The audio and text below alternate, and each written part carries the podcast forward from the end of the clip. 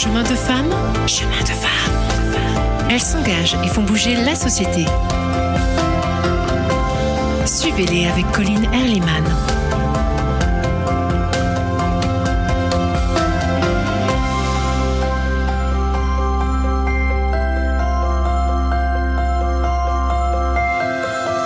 Chers amis, bienvenue dans Chemin de femmes, à la rencontre de femmes passionnées, engagées, humanistes, des femmes qui font bouger la société, nous encouragent parfois à explorer de nouvelles voies et aussi à avancer sur nos propres chemins.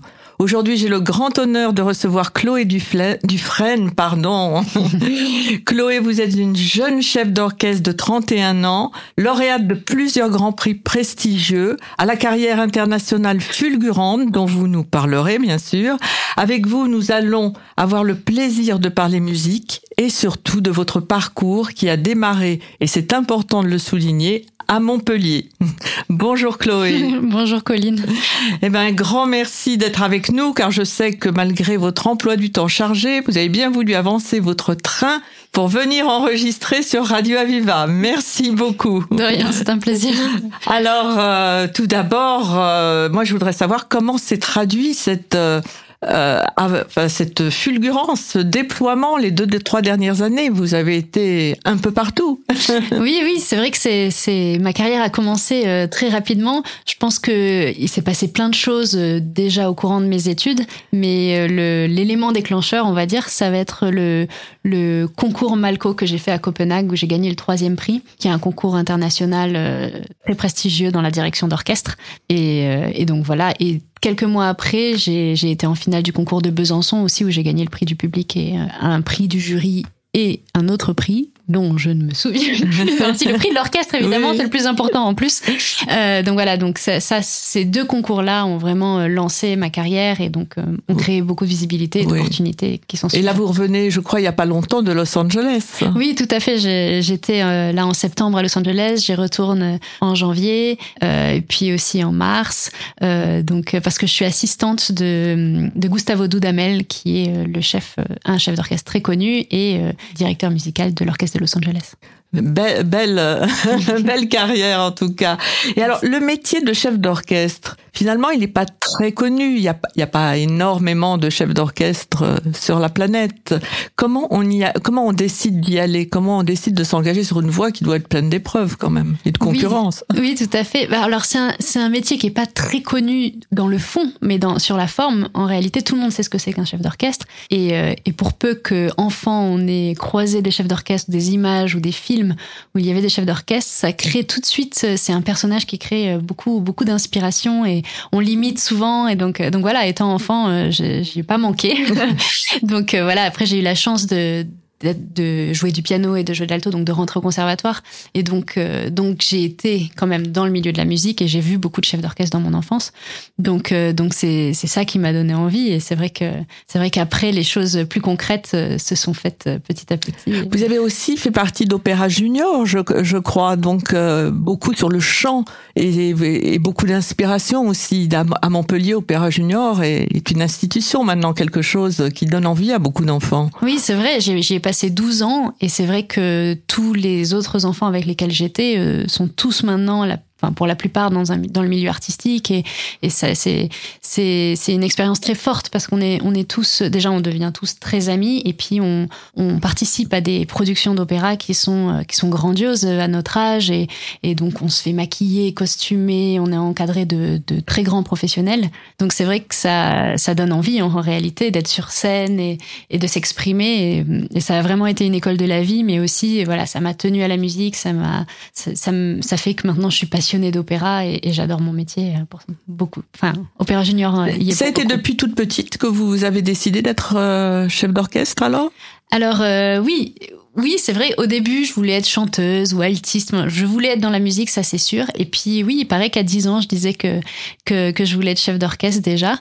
mais de manière plus concrète, quand j'étais adolescente, je, je, visais plus de la direction de chœur. Et j'avais envie d'être chef de chœur dans une maison d'opéra pour les enfants. Voilà, je voulais être. C'était très précis. Mais de fil en aiguille sur le parcours, j'ai un peu bifurqué euh, vers la direction d'orchestre. Donc, euh, Vous avez eu d'autres d'autres désirs aussi d'être institutrice, d'être ingénieur du son. De... C'est vrai, c'est vrai. J'ai toujours voulu faire plein de choses. et, euh, et c'est vrai que euh, j'ai fait donc un cursus d'horaire aménagé. Et donc, euh, quand j'ai fini du, au lycée, j'avais des bonnes notes en maths. Et donc, j'avais, j'avais émis l'idée de, de, faire une prépa maths et donc mais j'aimais quand même la musique. Donc voilà ingénieur du son c'est présenté un petit peu dans le sur le paysage euh, des, des études un peu normales. Mais en fait j'ai vite euh, balayé ça et, et, euh, et voilà je voulais faire de la musique c'était sûr. Et vous étiez dans un milieu musical déjà? Euh, non, mes parents sont pas musiciens. Oui. Mais euh, mais voilà, en classe horaire aménagée, j'étais entourée de d'enfants qui faisaient tous de la musique. Donc, euh, mmh. donc forcément. Vous aviez eu des modèles, des, des, des idoles des... Oui, alors mon premier modèle, c'est vraiment la chef de chœur d'Opéra Junior, Valérie Saint-Agathe. Voilà, je voulais vraiment euh, lui ressembler, je l'admirais beaucoup. Et donc, euh, donc c'est pour ça que j'ai voulu être chef de chœur. Et ensuite, j'ai vu passer beaucoup de chefs d'orchestre. Donc je pense que ça a été un, un mélange de, de, tous ces exemples. Alors, qu'est-ce qu'on fait pour être chef d'orchestre? Alors, qu'est-ce qu'on fait euh, Bon, déjà, qu'est-ce qu'on fait? Il faut déjà avoir des, des études de, musicien. Il faut jouer d'un instrument plutôt à haut niveau ou du chant, peu importe. Euh, voilà. Et ensuite, il faut apprendre l'orchestration, l'écriture, en tout cas euh, l'analyse, un peu l'histoire de la musique, avoir un large panel euh, de musique à son, voilà, à son, dans son savoir, disons. Et, euh, et, ensuite, il y a des classes de direction d'orchestre. Maintenant, il y en a de plus en plus. Et, euh, et donc voilà, donc moi, je suis rentrée dans une école de, de direction d'orchestre, donc à l'école normale de musique de Paris, où j'ai fait deux ans. Et donc c'est une école où finalement on nous enseigne la technique du chef d'orchestre, mais on nous enseigne aussi comment justement aborder les partitions et, et aussi comment se présenter devant un groupe, mmh. parce que mine de rien le métier est quand même euh, très axé sur, sur le fait d'être euh, d'être le chef d'un groupe. et, euh, et, voilà. Et ensuite, je suis rentrée à, l'école à Helsinki. Oui. Alors, c'est là, je crois que c'est une des plus prestigieuses écoles au monde. Oui, tout à fait. C'est une école pour la direction d'orchestre. Pour la direction d'orchestre. Oui, oui. Pour la direction d'orchestre, c'est vraiment une école qui a qui a sorti beaucoup de beaucoup de chefs d'orchestre, euh, dont Esa-Pekka Salonen, pour mm. ceux qui connaissent, Susanna Malki, Miko Frank. Euh, Mais pas, trop dur quand vous. Je sais que vous vous revendiquez latine, hein, du sud. oui, c'est alors c'est il faut avoir envie de vivre en Finlande pour pour pouvoir euh, passer du temps en Finlande et dans cette école. C'est vrai que c'est une culture qui est très différente de la nôtre et euh, l'enseignement est différent aussi? Oui, en fait, tout, tout, tout est lié à, leur, à leur langage et peut-être au climat aussi là-bas qui est un peu froid. Mais euh, l'enseignement là-bas, il est. Alors, je pense que c'est aussi lié au fait que qu'ils ont tous des profils un peu un peu similaires. Il y a c'est pas une population mixte comme on peut avoir euh, en France et, et c'est un apprentissage vraiment par l'élève et par par les expériences qu'on peut faire, par le concret, de vraiment voilà, c'est le côté pratique qui est vraiment mis en valeur, beaucoup moins le savoir, beaucoup moins euh, le prof qui instruit l'élève. C'est vraiment ça vient. On vous laisse faire vos expériences. Voilà, on nous laisse faire beaucoup d'expériences, on nous, on nous laisse nous tromper, euh, on nous pose beaucoup de questions, mais on nous, on nous, on nous donne pas des vérités. On nous, on nous questionne énormément. Et c'est, c'est une vraie école de la vie et c'est, c'est finalement dans le métier de chef d'orchestre, comme au final c'est nous qui décidons de beaucoup de choses, euh, c'est bien d'avoir appris à se poser les bonnes questions. Très bien. Donc vous avez appris à choisir et à décider euh, très tôt. voilà, si, si on veut. En tout cas, j'espère avoir appris. Après, euh, on est tous sujets au doute, hein, donc euh, les chefs d'orchestre aussi, il n'y a pas de raison. Donc, donc forcément, mais déjà se poser les bonnes questions, c'est un, un bon début. Alors, avant de poursuivre, nous allons écouter un morceau d'un, compositeur finlandais. Hein, c'est que vous avez choisi une symphonie de Sibelius. C'est quelque chose qui vous a marqué Tout à fait, c'est la cinquième euh, symphonie de Sibelius. C'est la symphonie de Sibelius, donc c'est un compositeur finlandais, mais euh, surtout c'est avec cette œuvre que j'ai été en finale euh, du concours de Besançon. Très bien, écoutons-la.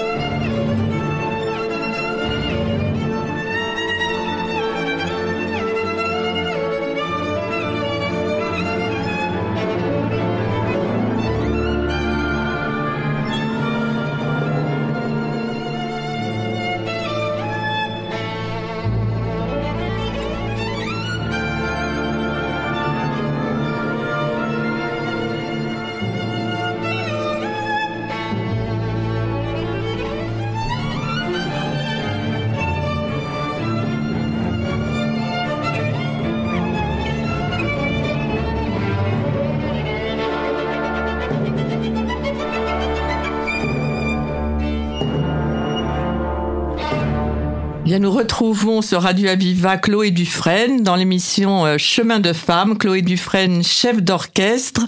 Euh, vous venez de jouer d'ailleurs il n'y a pas très longtemps à Montpellier. Oui. Ça vous a fait l'impression, ça a été la seule fois, non Oui, alors c'était la deuxième fois, mais c'était Ah, une oui. fois qui était très importante. C'était le, le début de saison, euh, euh, de, enfin le début de cette saison à l'Opéra Ah oui. de Montpellier, donc c'était important. Et puis en plus, je dirigeais la quatrième symphonie de Brahms, qui est une symphonie que j'avais pas encore fait euh, avec un orchestre professionnel.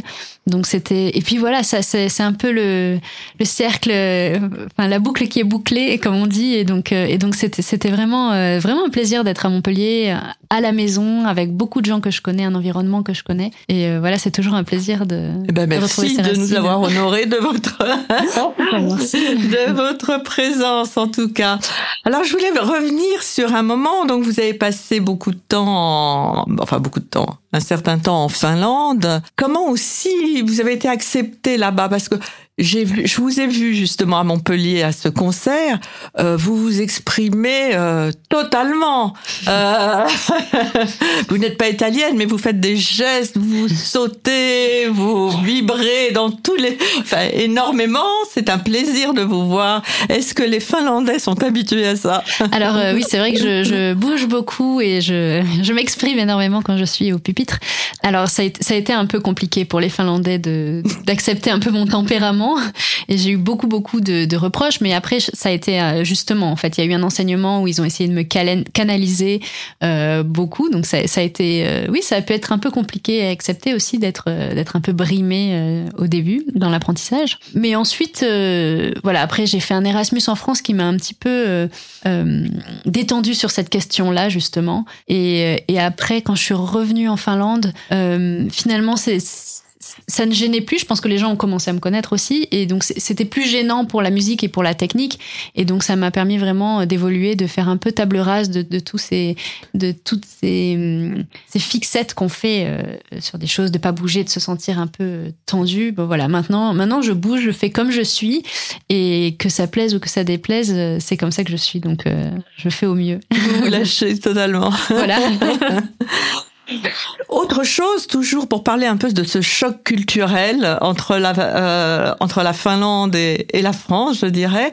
Quand vous êtes revenu à Paris, vous avez vécu la question euh, de l'égalité homme-femme, les questions de genre de façon assez violente. Vous n'y étiez pas confronté de cette façon-là en Finlande. Oui, c'est ça. En fait, quand j'ai fait cet Erasmus justement euh, au CNSM de Paris, euh, il se trouve que c'était l'année du, premier tremplin euh, de la Philharmonie de Paris, qui est un peu le- les prémices du, concours La Maestra maintenant, qui qui était qui est destiné aux femmes chefs d'orchestre. Donc là, c'était voilà pour présenter six jeunes femmes chefs d'orchestre. Et, et c'est vrai que c'était un peu la première fois qu'on parlait aussi de manière aussi visible de, de ces questions-là. Et il y avait beaucoup de gens du milieu. Et c'est vrai que tous les interviews auxquelles j'ai dû répondre euh, après cet événement euh, étaient très axés sur euh, sur mon genre et sur le fait d'être une femme chef d'orchestre et, tout ça. Et ça a été aussi voilà 2018, c'est aussi la période de hashtag #MeToo, de, de de toutes ces questions de société qui ont été un peu voilà, on a un peu soulevé le tapis et donc et donc ça a été pour moi des vrais questionnements.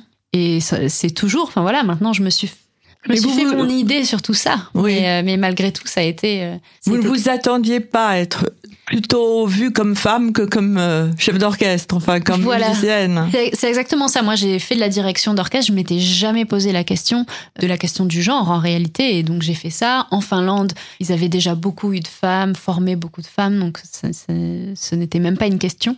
Donc, voilà. Là, on m'a mis la question devant les yeux. Et il a fallu que je me dépatouille un petit peu de tout ça, que je me fasse mon avis, mon idée et que, et que Et je m'exprime sur la question. et maintenant, votre expression sur la question, Ben, mon expression sur la question, c'est que c'est que je fais un métier et, et que c'est avant tout le métier de chef d'orchestre. Il n'a aucun rapport avec le genre et qu'on peut on peut l'exercer quel que soit quel que soit notre genre. Et donc euh, et donc voilà, on- on- chacun trouve euh, voilà, on est tous différents, chacun a sa place et chacun trouve sa manière de de l'idée l'orchestre euh, au mieux. Hmm.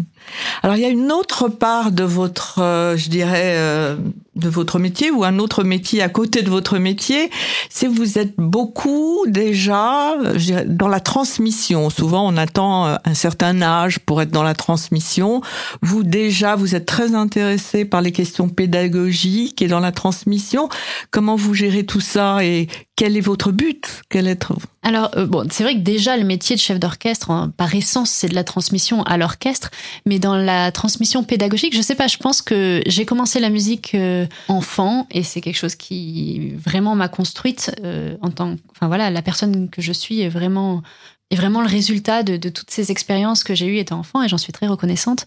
Et donc j'ai un, peu envie, je, je m'en sens un petit peu la mission de, retransmettre euh, la musique, ce que j'ai appris, le plaisir de la musique, de jouer, chanter ensemble, euh, apprendre ensemble, euh, s'écouter, s'entendre. Voilà, tout ça, c'est vraiment quelque chose qui, que je trouve très important à faire et dans notre société, je pense que ça a un réel impact sur tous les enfants qui bénéficient de, de programmes tels que Demos. Voilà, moi j'ai un orchestre Demos, mais je travaille aussi avec des amateurs. Qu'est-ce qu'un orchestre Demos pour nos auditeurs? Alors euh, l'orchestre Demos, c'est un orchestre. On travaille en fait avec des centres sociaux, donc euh, on travaille avec sept ou huit centres sociaux, avec des groupes d'enfants dans chaque centre, d'une quinzaine d'enfants, et donc on crée un orchestre, on leur donne des instruments de musique, et ils apprennent vraiment euh, la musique par le collectif et, et par le jouer ensemble et ça a des vrais impacts euh, sur, sur leur écoute, sur euh, leur conscience euh, de l'individualité dans le groupe et on voit des résultats très beaux après trois ans. C'est ce qui vous plaît dans la musique, ce côté être ensemble au-delà des, des, différences? Bien sûr, c'est le côté humain. C'est voilà, la musique, c'est un, un langage universel.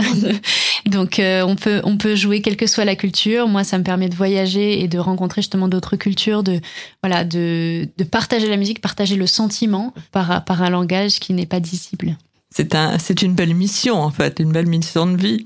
ah complètement, c'est sûr, c'est, un, c'est un des plus beaux métiers du monde. Un des plus beaux. Et alors, quels sont vos projets musicaux? Alors, euh, bah pour l'instant, c'est vraiment de continuer ma carrière. J'ai beaucoup de. Là, en mars, j'ai un, gros euh, début, comme on appelle, euh, avec l'orchestre de Los Angeles. Mais, euh, mais je vais à Tokyo aussi en octobre prochain. Je vais à Oslo cet été. Donc, c'est tous ces grands orchestres que j'ai pas encore rencontrés qui, qui vont. Voilà, il faut, juste me souhaiter que ça se passe bien. Et voilà, exactement, de nouveaux défis, de nouveaux concerts. Et, et, et, alors, et les jeunes qui nous écoutent là actuellement, qu'est-ce que vous avez envie de leur dire pour leur projet de vie Parce que certains ne savent pas. Bah, j'ai envie de leur dire de, s'accrocher, de croire en leurs rêves et qu'il y a de la place pour tout le monde et, euh, qu'on a tous euh, quelque chose à dire, quelque chose à faire, qu'il suffit juste de se mettre en action et, de le faire. C'est pas toujours facile, mais, euh, mais ça paye. Ça paye. Quelle qualité pour que ça paye Il faut aussi quand même. Bien sûr, mais je crois que oui, je crois qu'y croire en fait, y croire, Et, et, faire ce qu'on aime et être passionné, c'est vraiment le moteur pour réussir tout, euh, tout projet, tout objectif. Hmm. Et on voit bien qu'on vous a transmis aussi à vous cette passion. Ça a été, c'est un, un fil qui se poursuit euh, tout du long. Ah oui, c'est sûr, c'est sûr. J'ai eu beaucoup de mentors et beaucoup de, professeurs qui m'ont qui m'ont guidé et inspiré. Et vous, le faites à votre tour. Voilà, j'essaye en tout cas. eh ben, Chloé Dufresne, merci beaucoup. Merci beaucoup d'être venue avec nous. Malheureusement, dès le temps s'écoule eh et nous ne pouvons pas aller plus loin aujourd'hui, mais vous reviendrez certainement nous voir. Avec plaisir. Et puis, on vous souhaite beaucoup de, beaucoup de réussite dans tous vos prochains projets. Et nous nous retrouvons très bientôt euh, pour une nouvelle rencontre sur les chemins de femmes. Chemin de femmes, chemin de femmes. Elles s'engagent et font bouger la société. Suivez-les avec Colline Erliman.